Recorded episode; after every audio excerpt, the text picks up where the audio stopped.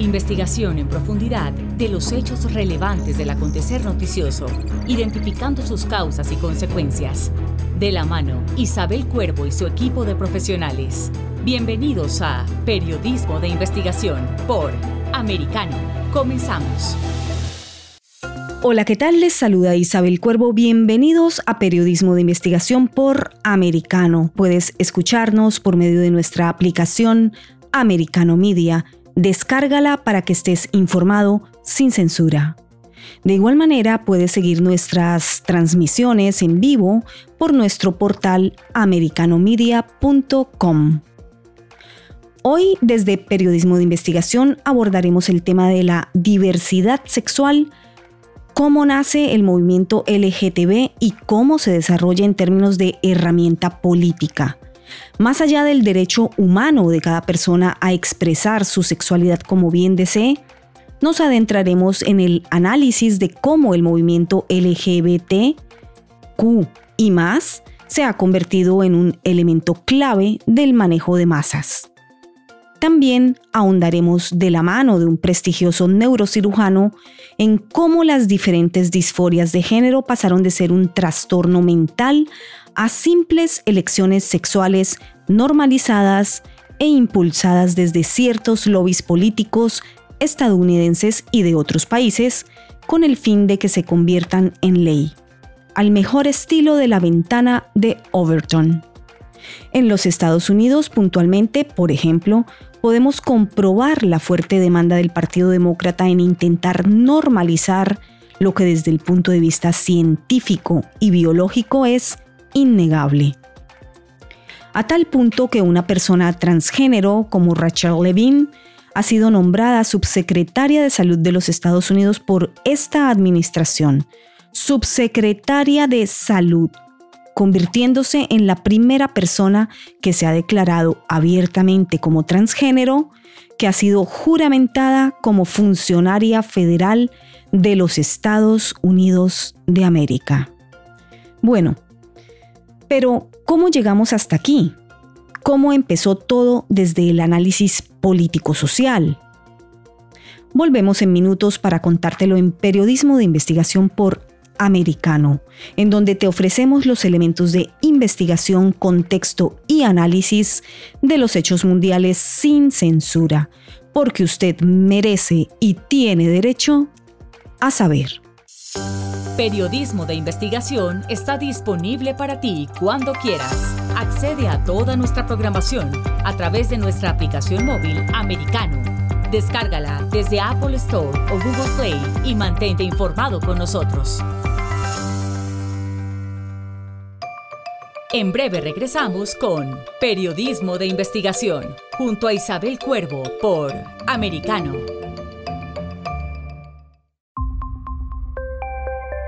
Hashtag Somos Americano.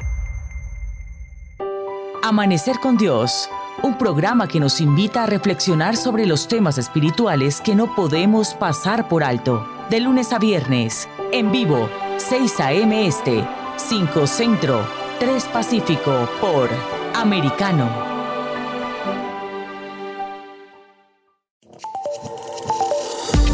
Acercándote a la verdad. Somos Americano.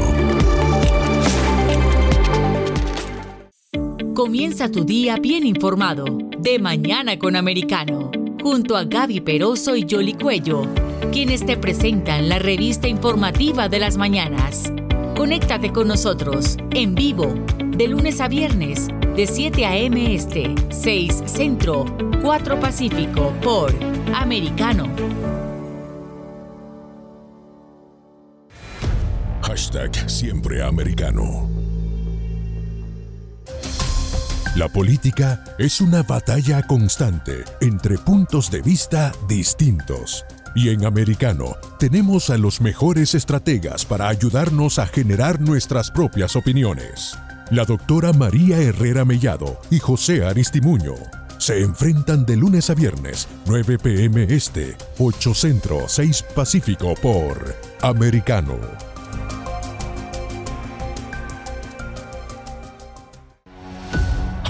La Verdad en Americano. Estamos de vuelta con Periodismo de Investigación junto a Isabel Cuervo por Americano. Ya estamos de regreso en Periodismo de Investigación con Isabel Cuervo por Americano. Hoy indagando sobre la diversidad sexual y la disforia de género como herramienta de manipulación político-social.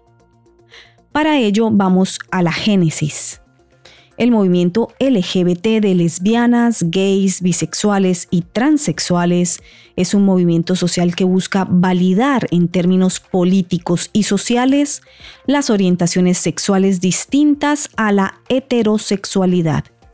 Esto aseverado desde los principales grupos de lucha por los derechos LGTB en el mundo. ¿Cómo nace este movimiento?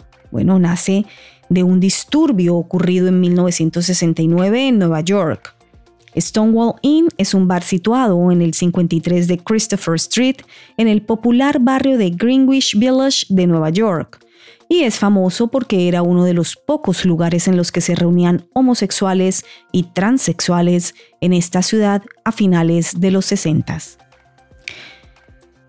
El Stonewall Inn fue montado por mafiosos de la época y funcionaba de manera clandestina. La policía acostumbraba a hacer redadas allí. El 28 de junio de 1969, en medio de una redada policial, los homosexuales se rebelaron, no quisieron mostrar sus tarjetas de identidad y las mujeres trans no se dejaron inspeccionar.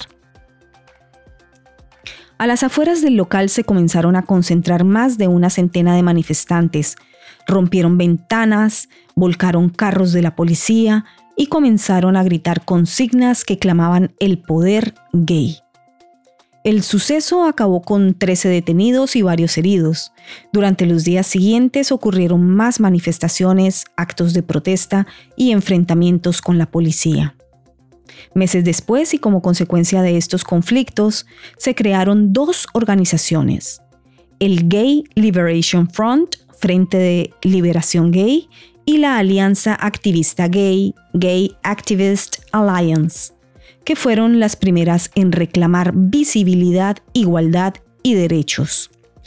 Justo un año después de los disturbios de Stonewall, el 28 de junio de 1970 se llevó a cabo en Nueva York y Los Ángeles la primera marcha LGBT, que denominaron por la liberación. Pero el Gay Liberation Front no solo pedía visibilidad de los gays y lesbianas, también afirmaba oponerse al capitalismo, racismo, patriarcado e imperialismo. De hecho, toman su nombre por la semejanza con el Frente Nacional de Liberación de Vietnam. Dentro del Frente de Liberación Gay, definido abiertamente como una organización revolucionaria, se apoyaba a otras organizaciones de izquierda, como el Partido de las Panteras Negras, organización político socialista del poder negro nacionalista, marxistas, leninistas, maoístas. Así se describieron ante el San Francisco Free Press. Somos un grupo revolucionario homosexual de hombres y mujeres que se han formado con el conocimiento, de que la liberación sexual total para todas las personas no podrá llevarse a cabo hasta que hayan desaparecido las estructuras sociales existentes. Rechazamos el intento de la sociedad de imponernos roles y definiciones a nuestra naturaleza. Nos salimos de esos roles y mitos simplistas. Seremos quienes somos. A la vez construimos nuevas formas y relaciones sociales es decir, relaciones que se basan en hermandad, cooperación, amor humano y sexualidad libre. Cierro comillas. El movimiento LGBT afirma que tiene como objetivos el matrimonio homosexual, la adopción y la despenalización de la homosexualidad en los diversos países del mundo. Pero las letras se siguen sumando y ya vamos por LGBTIQ y más. Por ejemplo, se ha añadido la letra I que hace referencia a la intersexualidad y la letra Q que hace referencia al movimiento queer.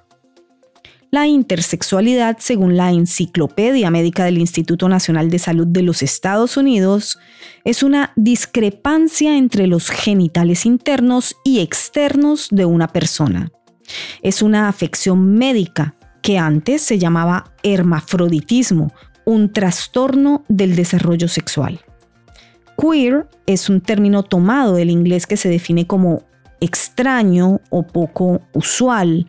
Se relaciona con una identidad sexual o de género que no corresponde a las ideas establecidas de sexualidad y género. Es decir, que no se catalogan ni como hombre ni como mujer. Los transexuales son quienes modifican su cuerpo para pasar de un sexo a otro y los transgénero hacen cambios estéticos, pero no necesariamente cambios orgánicos. ¿Es confuso?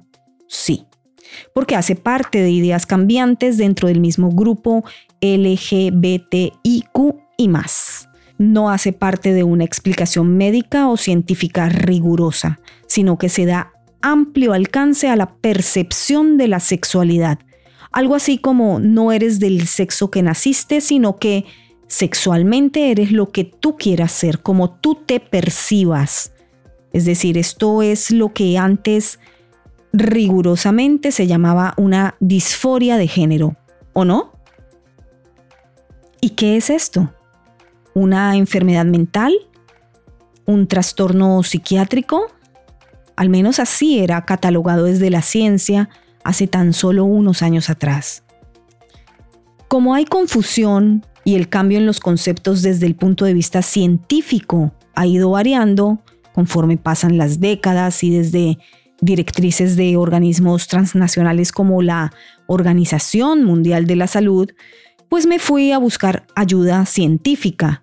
Y para ello llamé al doctor Laureano Chilewit, neurocirujano con más de 40 años de práctica médica y quien fuera el vicepresidente académico de la Asociación Médica Colombiana y fundador de la Asociación Colombiana de Psiquiatría Biológica antes de radicarse en Weston, Estados Unidos. Docente, catedrático y condecorado en el Congreso de los Estados Unidos por su labor médica de ayuda social con los inmigrantes. Doctor Chileut, bienvenido. Gracias por acompañarme. No, gracias Isabel. Es un gran honor que me has hecho que esté en tu programa, que es magnífico. Y aquí estoy dispuesto a, colaborarte en lo que yo pueda, honestamente. Me hiciste caer en cuenta de un detalle que tuvimos hace un tiempo, que fue la fundación de la, de la Sociedad de Neuropsiquiatría Biológica, donde todos estos temas fueron el enfoque y nos reuníamos una vez eh, cada 15 días o una vez al mes rigurosamente. Y de ahí tengo grandes amigos, eh, sobre todo psiquiatras, como Danielito Toledo, como el doctor Córdoba y otros contemporáneos que hoy han sido los eh, presidentes de la sociedad, en fin. Maravilloso, doctor. Por eso usted como una de mis fuentes más confiables dentro de la medicina, pues lo he llamado para que me ayude a descifrar un poco y desde el ámbito científico y netamente médico, ¿qué es la disforia de género? Es un tema que hay que saberlo tratar porque es que no es, eh, la situación compleja no es el diagnóstico ni decir qué es porque es una neurosis. El problema es la oposición a que hay, a que cualquier persona se comunique en cuanto a esta mm, cuestión. Eh, disforia quiere decir que no estamos de acuerdo con algo, con una forma. Por eso la palabra dis y el género quiere decir pues que no estamos de acuerdo con el género del cual estamos ocupando. Pero esto es, esto es un problema neurótico básico, sencillo, que se trata con mucha psicoterapia y con mucho análisis de la personalidad. Eh, aquí no caen medicamentos y mucho menos medicamentos psicóticos fuertes como si estuviéramos tratando una psicosis maníaco-depresiva o una esquizofrenia o una de estas enfermedades que son realmente enfermedades psicóticas severas, graves, sino que hay que tratarla con, con cariño más que todo. Escuchando a la persona e interpretando sus problemas. Hay unos que son tratables, Isabelita, y otros que no. El problema fue que trataron de llevar a la gente por un mal camino, estigmatizándolo porque eran homosexuales y dándoles duro porque eran homosexuales. Entonces empezaron a defenderse y se crearon todos estos comités que llevaron ya al trastorno al otro mundo. Entonces, definitivamente, eh, eh, hay el que nace y el que se hace. O sea, hay dos catalogaciones desde el punto de vista científico, según eh, lo que nos está explicando usted, doctor, eh, de la persona en cuanto a su manifestación homosexual. Eh, hay quienes nacen con características fisiológicas, físicas, mentales. ¿Cómo le diría usted desde el plano científico que definitivamente traen esta, esta singularidad dentro de su desarrollo de la personalidad de el homosexualismo y hay quienes se hacen también. Eh, ¿qué, los caracteriza en términos científicos, en términos médicos? Sí, este es un punto muy interesante que yo creo que hay que darlo a conocer. La sexualidad está regida por las hormonas que se manipulan a nivel del hipotálamo. Entonces, esa parte central de nuestro cerebro que está ubicada en toda la mitad, que es como el eje de todo el comportamiento y el eje del metabolismo, eh, regula una serie de hormonas que salen y van al sistema límbico que le dan la vuelta al cerebro. Entonces, la interacción de todo eso conlleva a que la sexualidad sea una cuestión a veces bruta, con enfermedades muy graves, muy delicadas, o a veces nula, donde hay personas que no sienten nada ni tienen ninguna atracción sexual. Todo eso es patológico. Entonces, mm, cuando se nace, hay hermafroditas puros porque el niño y la niña nacen igual y a medida que va habiendo una interacción hormonal se van desarrollando todas las cuestiones sexuales. Y esa sexualidad cuando viene el X, el XY o cuando viene el XX va tomando unas características que es lo normal. Cuando eso se aparta de ahí, viene la anormalidad. Entonces, cuando viene la normalidad, es cuando entonces nosotros decimos, no estigmaticemos al homosexual. No, no, por Dios, él tiene un trastorno. Lo que pasa es que ese trastorno me afecta a mí o no. Entonces ahí es donde viene la separación entre las enfermedades psiquiátricas y las enfermedades psiquiátricas mayores y las menores, que son las neurosis, y esto caería dentro del grupo de las neurosis.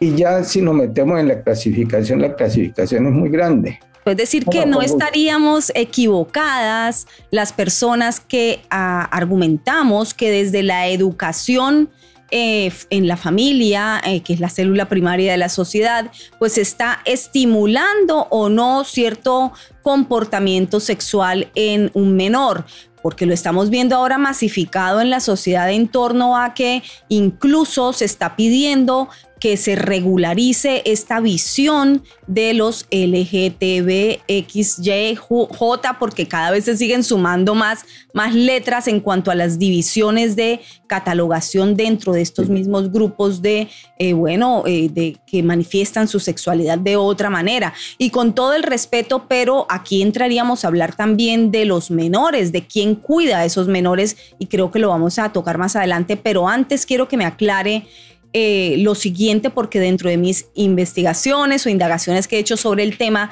me indican que el, eh, el trastorno de la imagen corporal se produce por una preocupación exagerada que produce malestar hacia algún defecto imaginario de la apariencia física personal, es decir, las primeras eh, referencias a la imagen corporal y alteraciones asociadas aparecen eh, según lo que eh, he encontrado yo en, el estudio sobre esta temática, aparecen en trabajos médicos sobre neurología de principios del siglo XX. Pero doctor, ¿por qué, por ejemplo, eh, hablando de trastorno de la imagen, por qué, por ejemplo, la anorexia se trata y la disforia de género no. Es decir, hoy en día se aconseja desde la Organización Mundial de la Salud que se les dé terapia hormonal o se les haga incluso cirugía de cambio de sexo a las personas, aún sabiendo que tienen una enfermedad mental. Sí, y eso es muy grave, porque es que porque a la bulimia no y a la anorexia no y a la disforia eh, eh, sí, no, sí o no. Todas son problemas de enfermedades que están llevadas eh, por nosotros, que no sabemos por qué se causan, es verdad. Todavía en los conceptos que discutíamos en neuro, neuropsiquiatría biológica en los años 80, cuando yo participé 80-90 con este grupo tan, tan querido, tan formal, eh, siguen vigentes. Y sabemos que ciertas alteraciones de las resonancias se han atado a ciertas enfermedades neurológicas. Porque entonces si hallamos un sustrato neurológico ya nos vamos ubicando hacia neurotransmisores o hacia áreas de alteración eh, anatómica. Pero no, en este momento nosotros le hacemos imágenes y textos y electros y electroencefalograma y todo lo que quiera y todo sale normal. Entonces son las cuestiones llamadas trastornos del comportamiento. Lo que yo no estoy de acuerdo es que hayamos sacado un trastorno del comportamiento de la clasificación internacional de enfermedades a la fuerza, a pedradas, como lo llamo yo. ¿Por qué? Porque a un grupo le interesaba con el pretexto de que eran muchos. Entonces, si son muchos, no es enfermedad. No, por Dios. Por Dios, ¿cuál es el desorden que tenemos y ahí yo no me quiero meter en un tema mucho más amplio que es el problema del globalismo. Claro, eh, usted, usted ha nombrado, doctor, una aceptación social que ya existe o por lo menos se está impulsando desde agendas políticas o de ingeniería social, esta aceptación. Es decir, llevar a estas personas incluso a operarse eh, para hacerse un cambio de sexo. No es afincar esto, la enfermedad en ellas, en estas personas, en lugar de ayudarle a superar un trastorno mental, un trastorno de apreciación de eh, su propio cuerpo. No es entonces, eh, no sería esto estar llevando a estas personas con una disfunción, un problema, un trastorno, en vez de ayudarles, llevar, llevarlas a, incluso a, hacer cambios radicales en su propio cuerpo? El problema tan complejo empieza desde los mismos padres que tienen ideologías torcidas. Por Dios, así como la gente pide, respéteme que yo soy homosexual, hay que respetar también a la gente que es heterosexual. Ahora, hay el que se hace y el que nace. La causa neurobiológica no se conoce para, porque aquí podemos empezar a discutir cantidad de cosas que no se conocen. Pero hay otros que por circunstancias de la vida los indujeron a este camino, niños bonitos violados. Mm.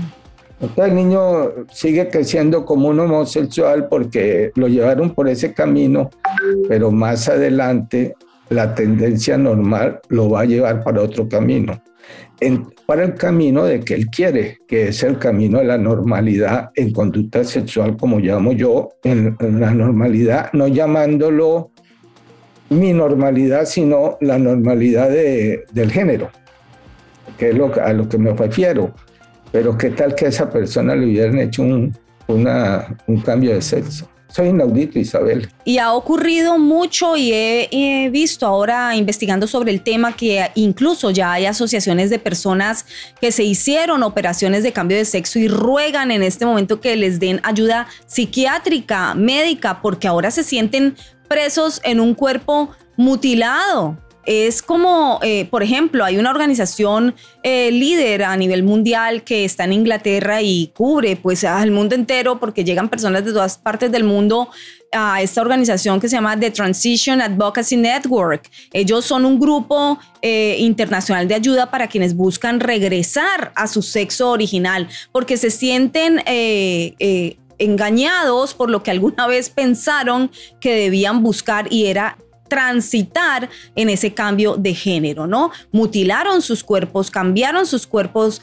radicalmente y en este momento se sienten eh, más perdidos a nivel eh, psicológico, eh, tanto en cuerpo como en mente y como en, todo sentido, ¿no? Entonces, además, este grupo, por supuesto, también es atacado fuertemente por organizaciones LGTB. O sea, se pide respeto por esa llamada diversidad, pero que realmente no es una diversidad muy inclusiva, sino más bien eh, separacionista, diría yo, eh, que subdivide en grupos, grupúsculos y más grupos a una sociedad o por lo menos que desde el campo médico eh, está clarísimo y científico en que solamente hay dos dos sexos, el femenino y el masculino, o es que yo me perdí de algo, doctor, y estoy equivocada? Es que el problema de esas sociedades es cuando ellos exigen respeto para ellos y respetando a los demás. Entonces, para ellos sí tienen todas las garantías y todas las libertades, pero para los que lleguemos a opinar de que hay un papá y una mamá, y es la clasificación de los sexos, somos homofóbicos. En la génesis del hombre y la mujer hay hombre y hay mujer. Y es lo que yo le digo a las señoras cuando también están confundidas. Yo no puedo ser mamá, usted sí. Y esa es una diferencia fundamental. Yo solo puedo ser papá. Y, eso es, y de ahí el que diga que cualquier otra cosa son inventos y son cuestiones manipulables políticamente hablando para que esos que son los todas, los todas, los todos, los todas y los todes. Sí, porque la agenda ideológica sigue caminando a tal punto que entonces ya no solo eh, es un exabrupto contra el mundo científico, contra el mundo médico, sino que también es un exabrupto, ahora como usted bien lo ha dicho, hasta el lenguaje, la apropiación del lenguaje, ¿no? Quien domina el relato domina la narrativa y puede tener logros en cuanto a ingeniería social bastante valiosos. Yo he hablado bastante de esto en mis programas, pero los medios, los medios hegemónicos de comunicación tienen gran responsabilidad en esta narrativa que atenta no solo contra la salud de ciertos individuos, sino contra lo que yo diría la salud social, la salud de la sociedad. Por ejemplo, escuche doctor esto, esto es lo que publicitó CNN agresivamente hace tan solo unos meses atrás. Dicen, abro comillas, niña trans recuerda el momento en que reveló a sus padres su identidad de género. Así lo titula este medio hegemónico de comunicación como es CNN que llega a millones de personas. Lo que quieren vender como normalidad. Ellos quieren vender esto como normalidad porque esto sí hace parte de la nueva normalidad, según ellos, aprobado como normalidad. Esto sí no es eh, algo que se pueda censurar. Esto, porque esto vende, por supuesto, en términos mediáticos. Sigo citando, Luna es una niña de 10 años que nació varón. Su madre recuerda que cuando su hija reveló su identidad de género tenía apenas 6 años. La primera reacción de su madre fue pensar que era un asunto pasajero, pero reconoce que ella y su familia debieron desaprender los conceptos que entendían sobre género. Esto es lo que dice un medio hegemónico como CNN. Está promocionando el que la familia, los adultos, la sociedad no ayude a ese menor de seis años que tiene una disforia de género, sino que tiene el resto de la sociedad que desaprender los conceptos que entendían sobre género. Es muy preocupante que se lleguen a esas circunstancias. Y eso de la niña puede ser una verdad científica, sí, pero no es lo común, es el 0.001% de la población. O sea, si hay esos trastornos, y es un trastorno del macroditismo, de pronto mm, diría cualquier concepto alegre sin conocer la historia clínica, pero sí puede pasar y puede tener esas circunstancias. Pero que lleven un caso de una enfermedad, de un angelito, a que lo publiquen pervertidamente no está bien. No está bien porque en lugar de ayudarle a este menor, según lo que estamos analizando, lo que están haciendo es enfatizando en esta, en, en, esta enfermedad para que viva dentro de esa enfermedad y entonces el resto de la sociedad además se amolde a considerar que esa enfermedad es normal. Otro medio hegemónico de comunicación como es Univisión publicitaba el tema hace tan solo unos días así abro comillas, él no se siente bien aquí. familia de niño transgénero se va de Texas por aumento de iniciativas anti-LGTB. La familia Rey tomó la decisión de irse del Estado ante las propuestas de ley que afectarían al niño de 8 años. Doctor, mire las edades de las que estamos hablando, 6 y 8 años. Y dicen, la madre del menor aseguró que están haciendo lo posible para que su hijo sea feliz y sano. Pero los legisladores tejanos, digo yo, porque ante esta noticia me fui a ver qué está pasando en Texas, cuál era el acoso que sentía la familia frente a ese menor de 8 años que ellos consideran que está perfectamente, eh, que se sienta eh, viviendo en un cuerpo equivocado. Los legisladores tejanos han presentado más de 30 proyectos de ley relacionados con la comunidad LGTBQ. Uno de los proyectos de ley al que la familia Rey se opuso y que no pasó en la legislatura de Texas era la ley SB 1646. ¿Cuál es esa? La que considera un abuso infantil si los padres dan a sus hijos tratamiento hormonal de supresión de la pubertad o y o someten a estos menores de edad a cirugías de cambio de sexo. Doctor, los niños transgénero han comenzado a ser parte de esta fuertísima campaña publicitaria, le llamo yo, llevada a cabo con gran, con gran ahínco por los medios hegemónicos de comunicación. ¿Qué, hacer con esto? Son menores, estamos hablando de casos supermediáticos de niños de 6 y 8 años. Lo que pasa es que hay que tener conceptos claros y el problema es que la parte médica también ha sido tomada y violentada por grupos radicales que quieren hacerle daño a esta humanidad. Y yo te felicito. Y, yo soy uno de los pocos que se atreve a hablar de este tema porque ahora me van a caer a palo. Me van a caer a palo porque somos los malos y somos los malos del paseo. No, nosotros, yo no tengo nada en contra de nadie. Yo lo que quiero es la, pues para eso me hice médico. Y para eso estuve en el grupo de neuropsiquiatría biológica y para eso me hice neurólogo, neurocirujano porque yo quería manejar estas situaciones de ayuda a la humanidad. Pero yo no voy a ayudar a la humanidad con engaños y mentiras. Y eso es lo que está sucediendo hoy en día. Es muy preocupante. En los problemas de bulismo, de anorexia, de eh, formación corporal y todos estos problemas son los problemas que tratamiento efectivo médico no lo hay. Eh, muchos de estos problemas están asociados a neurosis. Entonces, a veces algunas tabletas mm, que se asocian a trastornos de sueño, eh, trastornos de, conducta de otro tipo. Entonces, cosas de tratamiento básicos elementales se pueden dar sin muy buenos resultados. Lo mejor es la charla y la conversación con alguien que sepa del tema. Porque yo qué, saco con mandarlo a un centro donde le van a tratar la disformia o le van a tratar la anorexia o le van a tratar otra cosa y el que está ahí está más loco que ellos.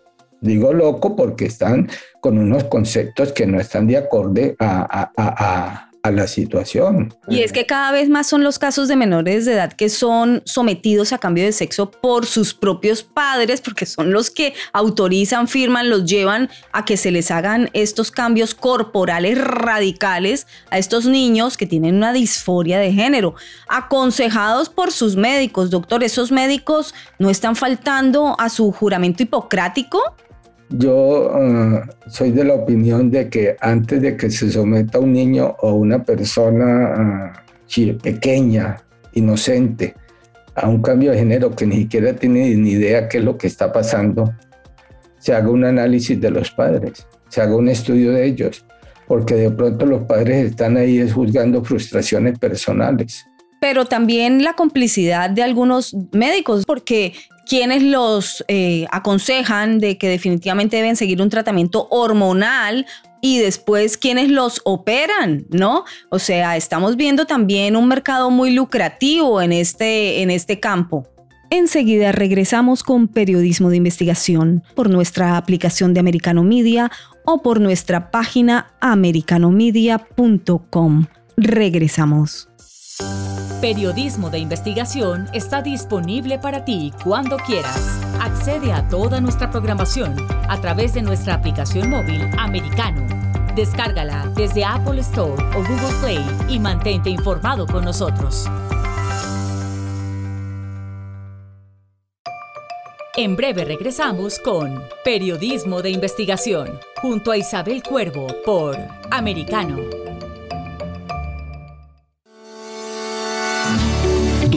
Está la verdad, siempre americano.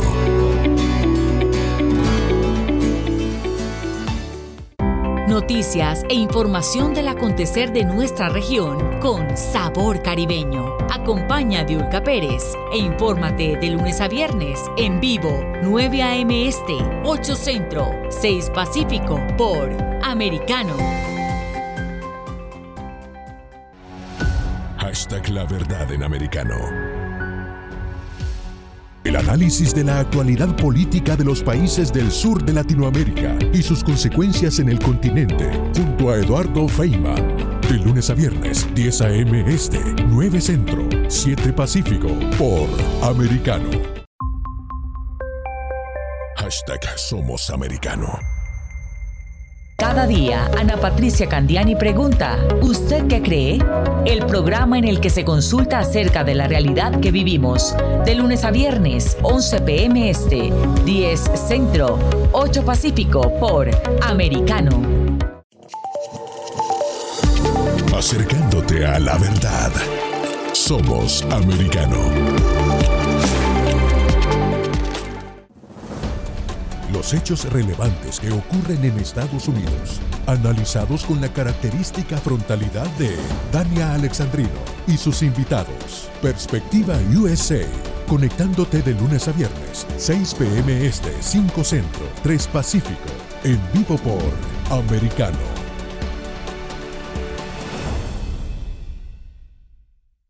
Donde están los hechos, somos Americano. Estamos de vuelta con Periodismo de Investigación junto a Isabel Cuervo por Americano. Ya estamos de regreso en Periodismo de Investigación. Hoy, indagando a fondo desde la ciencia y desde el punto de vista histórico, político, social, lo que es la agenda LGTBIQ y más. Aquí te lo explicamos con elementos de periodismo de investigación para que tú saques tus propias conclusiones. Aquí tengo otra noticia señalada para leer también, que incluso ocurre en Sudamérica y dice, eh, fue trending, fue un fenómeno en las redes durante muchos días hace tan solo un par de meses atrás. Dice, siempre supe que era niña. Con seis años, una pequeña le confiesa a su madre que es trans. Escuche usted, doctor, ese título. Y dicen, a diferencia de otras épocas, expresar la verdadera identidad de género se ha vuelto algo cotidiano. Sin embargo, la historia de una niña que tuvo la valentía de confesarle a sus padres que era transgénero ha sorprendido a millones de personas, quienes no han dudado en aplaudir el coraje de la pequeña.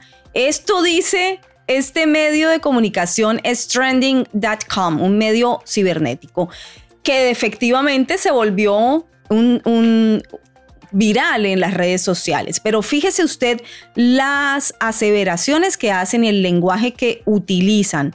Eh, eso por parte eh, de los medios de comunicación, ¿no? Confiesa que es trans, eh, expresar la verdadera identidad se ha vuelto algo cotidiano, confesarle, tuvo la valentía de confesarle a sus padres que era transgénero, es decir, aquí hay una, un aval de parte de los medios en torno a seguir fomentando en lugar de tratamientos para este tipo de disforias, como usted nos ha dicho, una neurosis, entonces fomentar el que estas, estos menores sigan eh, en manos de adultos que en vez de encargarse de su salud, lo que hacen es conducirlos a un tratamiento errado según lo que hemos hablado hasta el momento. Eso por parte de los medios, pero las organizaciones no se queden atrás, doctor, y usted debe conocer muy bien esta organización. Healthy Children .org. Eh, niñossaludables.org. Miren esta poderosa organización patrocinada por la Academia Americana de Pediatría, lo que dice. Abro comillas, me parece que podría ser gay o lesbiana, bisexual o transexual, etcétera, etcétera, pero no estoy seguro y no sé cómo me siento al respecto. Mire usted todas las lo que hay en este solo párrafo. Esto dice una persona que se siente trans. ¿no? Me parece que podría ser gay o lesbiana o bisexual o trans, pero no estoy seguro y no sé cómo me siento al respecto. Y educan a los padres para que sepan qué es lo correcto hacer con un niño como estos. Pero doctor, ¿quién defiende a los niños de esta disfunción mental y social? ¿Quién los va a defender? Ese es un punto muy interesante que ahorita, eh, gracias a Dios, todavía hay políticos valientes como Ron DeSantis. Ron DeSantis ya pasó la norma de don't say gay. ¿Por qué? Porque es que estaban metiéndole gay a niños de dos años, por Dios, de tres años, una cosa desde chiquiticos. Entonces él ya lo prohibió y dijo, no, no, no, no, un momentico, esto no puede ser.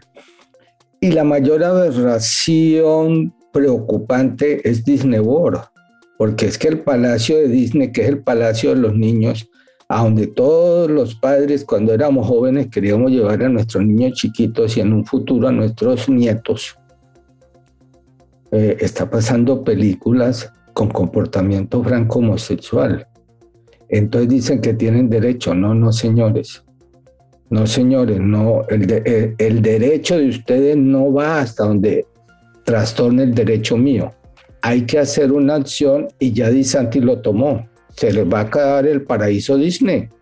Y vamos a ver en qué termina eso y hay que apoyar al gobernador. Y todo, todo por el tema que estamos hablando, Isabel justamente por la agenda LGTB entendida y estudiada y analizada desde el punto de vista de manejo político social. Incluso esa ley que la han catalogado como la Don't Say Gay, no digas gay, que realmente pues no es así, sino que eh, he tenido conversaciones durante la semana anterior con personas de la gobernación de, eh, de Ron DeSantis y eh, con el fin de pues de analizar correctamente esta ley. Pronto haré un programa especial específico sobre la ley que pasó y su implicación con respecto a Disney, que usted bien lo trajo ahora sobre la mesa. La ley indica, es la ley firmada por el gobernador Ron DeSantis, gobernador de la Florida en los Estados Unidos, indica que se prohíbe dar instrucción sexual a niños de kinder a tercer grado, por Dios, estamos hablando de menores de 5 años en kinder a 8 años en tercer grado, que eh, eh, se pide por medio de la ley que no se les dé instrucción sexual alguna, porque son menores de 8 años, porque son niños entre 5 y 8 años, máximo 9, y eh, pues no se les debería estar hablando de temáticas que tal vez se deben abordar posteriormente. Muchas de ellas temáticas que deberían ser abordadas en casa por su familia y no en las escuelas en donde se estaba viendo una instrucción claramente de agenda LGTB y por eso se firma esta ley, se, eh, se proclama esta ley en el estado de la, de la Florida. Pero usted bien lo ha dicho, doctor. Eh, porque, ¿qué pasa en términos eh, médicos, doctor? ¿Cómo es el cerebro de un niño de 5 a 8 años? ¿Está listo para recibir instrucción sobre de contenido sexual? El cerebro de un niño es una esponja que va captando, va captando y va aprendiendo. Por eso yo mencionaba desde los dos o tres años de edad, eh, no en los colegios, sino en las guarderías, donde ya en las guarderías empiezan a cambiarles el sexo o a hacer cosas de gente mala, de gente que, que, que es mala. Porque si tú haces eso porque tienes una inclinación y te metes ahí para disfrutar de esa inclinación y dárselo a los niños, eso no está bien, no está bien. Entonces un cerebrito que va adquiriendo Mm, pongámonos, a mí me dicen que matar es bueno y que tengo que asesinar. Y me lo van enseñando desde chiquito. ¿Qué hago yo cuando llegue a los nueve años de edad, cuando pase esa edad o cuando llegue más adelante? Voy y mato, porque a mí me lo han enseñado que es bueno. Entonces, es una responsabilidad que yo no, no solo se la dejaría a los colegios, Isabelita, mm. yo se la mencionaría también a los padres papás, ¿ustedes quieren lo mejor para sus hijos o quieren la frustración que ellos han vivido para sus hijos? Porque a mí, a mí que me digan que un padre está feliz porque su niño le dice que no es niño y no niña a los cinco años de edad, está feliz. Eh, no, eso no concuerda con un estado de normalidad ambiental y de normalidad mental que, que una persona sana puede tener. Ahí tenemos que tener un trastorno. Entonces, a eso voy. Y si nosotros no somos tan valientes de decir esto en público como lo estás haciendo tú, pues entonces estamos callados. Y ese silencio es el que está otorgando que sigan y sigan en, esa agenda de, de, del... Para mí, para mí eso es puro globalismo, no sé. Para mí eso es puro maldad de un loco que vino a trastornar el mundo eh, peor de que cualquiera de los locos que hay por ahí que está impulsando esa agenda mala, mala, mala, perversa, perversa y, y que nosotros infortunadamente estamos cayendo en ella. Entonces yo como médico les digo, ni siquiera nosotros hemos podido descubrir cuál es la causa neurobiológica del trastorno. Así es, así es. No hay, no se sabe qué produce este tipo de trastornos. No se sabe. Y sabemos que lo mejor es un buen eh, darle el psicoanálisis, darle a todos los estudios psicológicos, hablarle bien a las personitas y orientarlos. Pero ¿cuál es el estrés patológico de estas personas de tener que inducirle eso desde chiquitos? Como cuando estamos induciendo un partido político y usted tiene que ser de derecha, usted tiene que ser de izquierda desde chiquitos. O, empezar a meterle al comunismo o cosas de ese estilo desde chiquitos. Eh, estamos cayendo en las mismas adaptaciones. No le hagan a los otros lo que no quieres que te hagan a ti. Adoctrinamiento, doctor, estaba explicándonos usted lo que es el adoctrinamiento y nada mejor que adoctrinar un cerebro puro, ¿no? Un cerebro desde pequeño eh, va siendo moldeado. Yo creo que usted como neurocirujano lo sabe muchísimo mejor que yo. ¿Hasta qué edad está el cerebro en desarrollo? ¿En qué edad se consolida la personalidad de un, de un ser humano? Pregunta interesante porque ha habido muchos debates eh, biológicos eh, de, un tema que también es muy bonito. Eh, ¿Qué diferencia el cerebro del hombre de los animales? El poderse comunicar el poder, el poder hablar. Esa es la diferencia fundamental, el poder entender un lenguaje en forma adecuada. Entonces, se supone que el cerebro está completamente bien desarrollado hasta la adolescencia, pero pasando por varias etapas. Eh, la etapa inicial de absorción de información, antes se creía que eran solo neurotransmisores y cuando ya se ha visto que no son solo neurotransmisores, sino como combinaciones sinápticas complejas que van dando que el cerebro vaya madurando en forma progresiva. Por eso de paso te doy un tip para otro, otro problema que también es muy complicado, que es la desnutrición y el hambre. Un cerebro de un niño desnutrido no le podemos exigir lo mismo que un cerebro de un niño nutrido porque el cerebro tiene deficiencias en formación de capacidad mental. Y eso no, no, no, lo podemos negar y por eso hay mucha gente que dice, ¿cuál es la diferencia? No, la diferencia es que ese cerebro se desarrolló, se desarrolló completamente.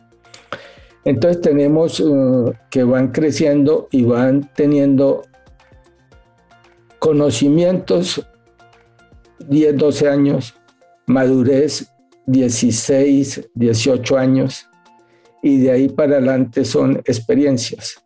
Entonces, el cerebro nunca para. Y si alguien le tiene miedo a enfermedades como el Alzheimer, por ejemplo, la, la cuestión es muy simple, use el cerebro.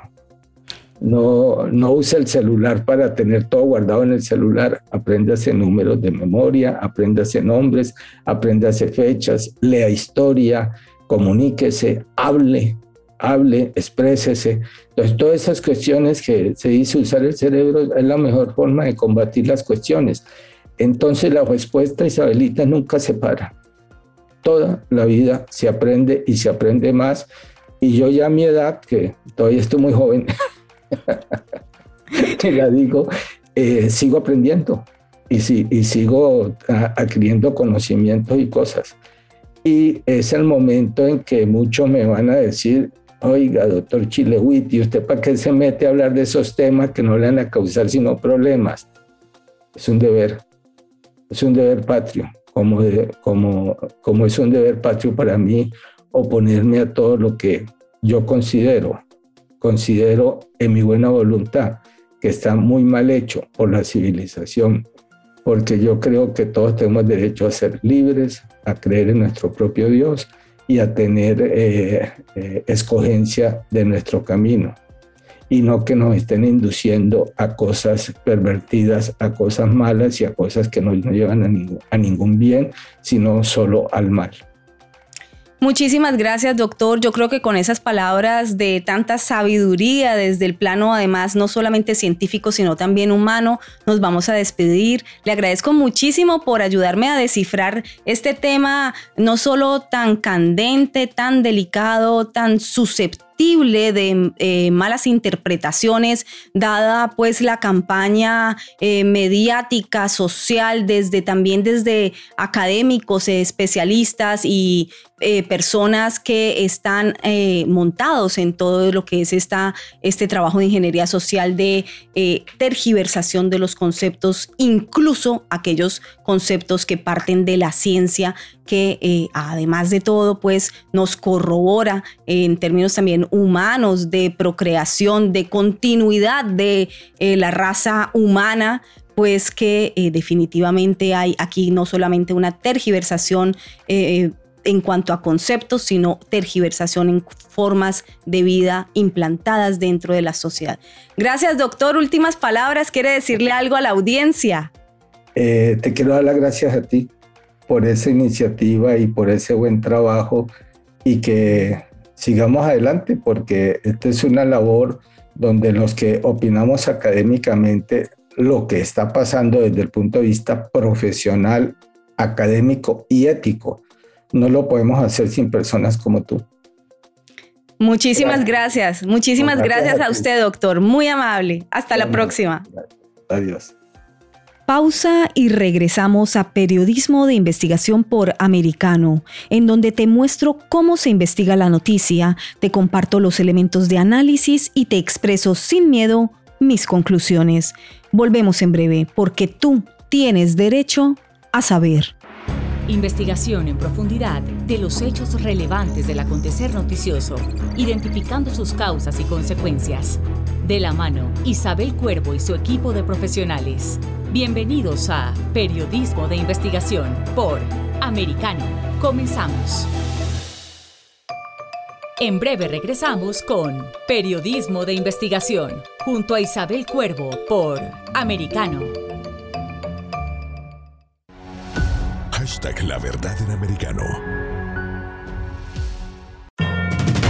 Cada día, Alfonso Aguilar eleva el debate político con sus comentarios e invitados. Acompáñanos a tomarle el pulso a la política del país, analizando los temas más relevantes del día. El pulso del poder. En vivo, de lunes a viernes, 10 pm este, 9 centro, 7 pacífico, por Americano. Donde pasan los hechos, siempre americano. Freddy Silva te ayuda a entender las noticias más allá de lo que expresamente está escrito o dicho. Entre líneas, de lunes a viernes, 3 p.m. Este, 2 Centro, 12 Pacífico, en vivo por Americano. Hashtag Siempre Americano. Diego López comenta y analiza el acontecer deportivo, torneos, campeonatos y la actuación de tus atletas favoritos en Deportes Americano. Cada sábado 10 pm este 9 Centro 7 Pacífico por Americano. Hashtag Siempre Americano. Estamos de vuelta con Periodismo de Investigación junto a Isabel Cuervo por Americano Bienvenidos de nuevo a Periodismo de Investigación por Americano. Para concluir nuestro abordaje al tema de la agenda de género, debemos decir que Desde el punto de vista político y de la batalla cultural de ideas, el avance de la agenda LGTB como factor determinante de manipulación de masas se podría explicar muy bien por medio de la teoría política de la ventana de Overton, en donde según Joseph Overton, quien fuera vicepresidente del Centro Mackinac de Política Pública, una idea absolutamente descabellada puede avanzar lentamente a través del tiempo, ayudada por el control del discurso de los medios hegemónicos de comunicación, los expertos académicos y los políticos, hasta consolidarse como normalidad. ¿Cuál es el fin? Cambiar las políticas públicas para que esa idea que en un inicio fue descabellada termine convertida no solo en algo normal, sino en ley. Por ejemplo, en octubre de 2021 se emitió el primer pasaporte marcado con género X en los Estados Unidos, es decir, ni hombre ni mujer, sino género X. El Departamento de Estado ha añadido en su sistema un tercer marcador de género para las personas no binarias, intersexuales y no conformes con el género, dice el comunicado público del Departamento de Estado. Esto significa un hito en el reconocimiento de los derechos de las personas que no se identifican como hombres o mujeres, dice Los Angeles Times. Se espera poder ofrecer la opción a más personas el próximo año. Esto citando al Departamento de Estado de los Estados Unidos bajo la administración de Joe Biden. Pero Estados Unidos no es el primer ni el único país que ya cuenta con esta opción de identificación en sus documentos. Australia, Nueva Zelanda, Nepal y Canadá también permiten que sus ciudadanos autodesignen su propio género en sus pasaportes, aparte de masculino o femenino. Eso depende de cómo se sienta la persona que solicita marcarse como género X sin importar el género biológico con el que hayan nacido. Por eso no es de extrañar que en los últimos días, luego de que el gobernador Ron DeSantis promulgara la ley HB 1557 de la Florida, que prohíbe dar instrucción en las escuelas sobre temas LGBT, como la orientación sexual o la identidad de género, a estudiantes de kinder hasta tercer grado, se haya encendido una pelea campal con Disney. En una tergiversación de la interpretación de la ley, rápidamente se echó a rodar la versión de que se trataba de una ley homófoba y la titularon Don't Say Gay, no digas gay, acusándola de discriminativa. La pregunta es, ¿Quién defiende al menor? Nuevamente, a menores tan pequeños como de 5 a 8 años que son quienes están en esos grados escolares. Sobre esta ley proclamada en la Florida hablaremos extensamente en otro programa, así como también del derecho de los menores a ser protegidos y de los padres a cuidar de la educación de sus hijos y, por supuesto, a no perder la patria potestad que es arrebatada por los estados cuando estos son represivos y dictatoriales. Gracias por habernos acompañado hoy en Periodismo de Investigación. Nos encontraremos el próximo sábado a las 7 de la noche, hora del este de los Estados Unidos. También nos puedes escuchar en vivo por nuestra página americanomedia.com o por medio de nuestra aplicación Americano Media. Descárgala para que te enteres de los hechos como son.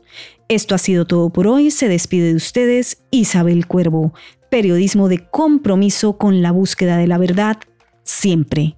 Hasta la próxima. Isabel Cuervo y su equipo indagan y rastrean los hechos para ofrecer una mirada profunda a las noticias, sus causas y consecuencias.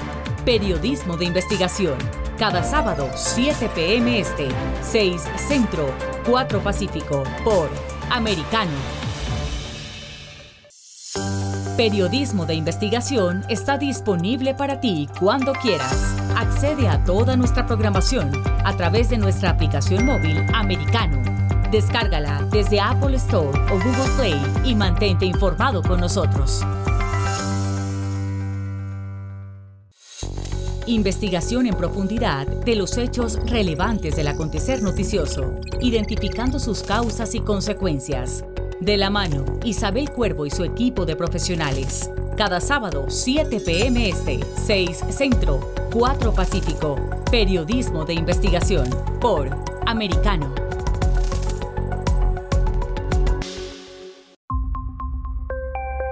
Hashtag Somos Americano. En la verdad.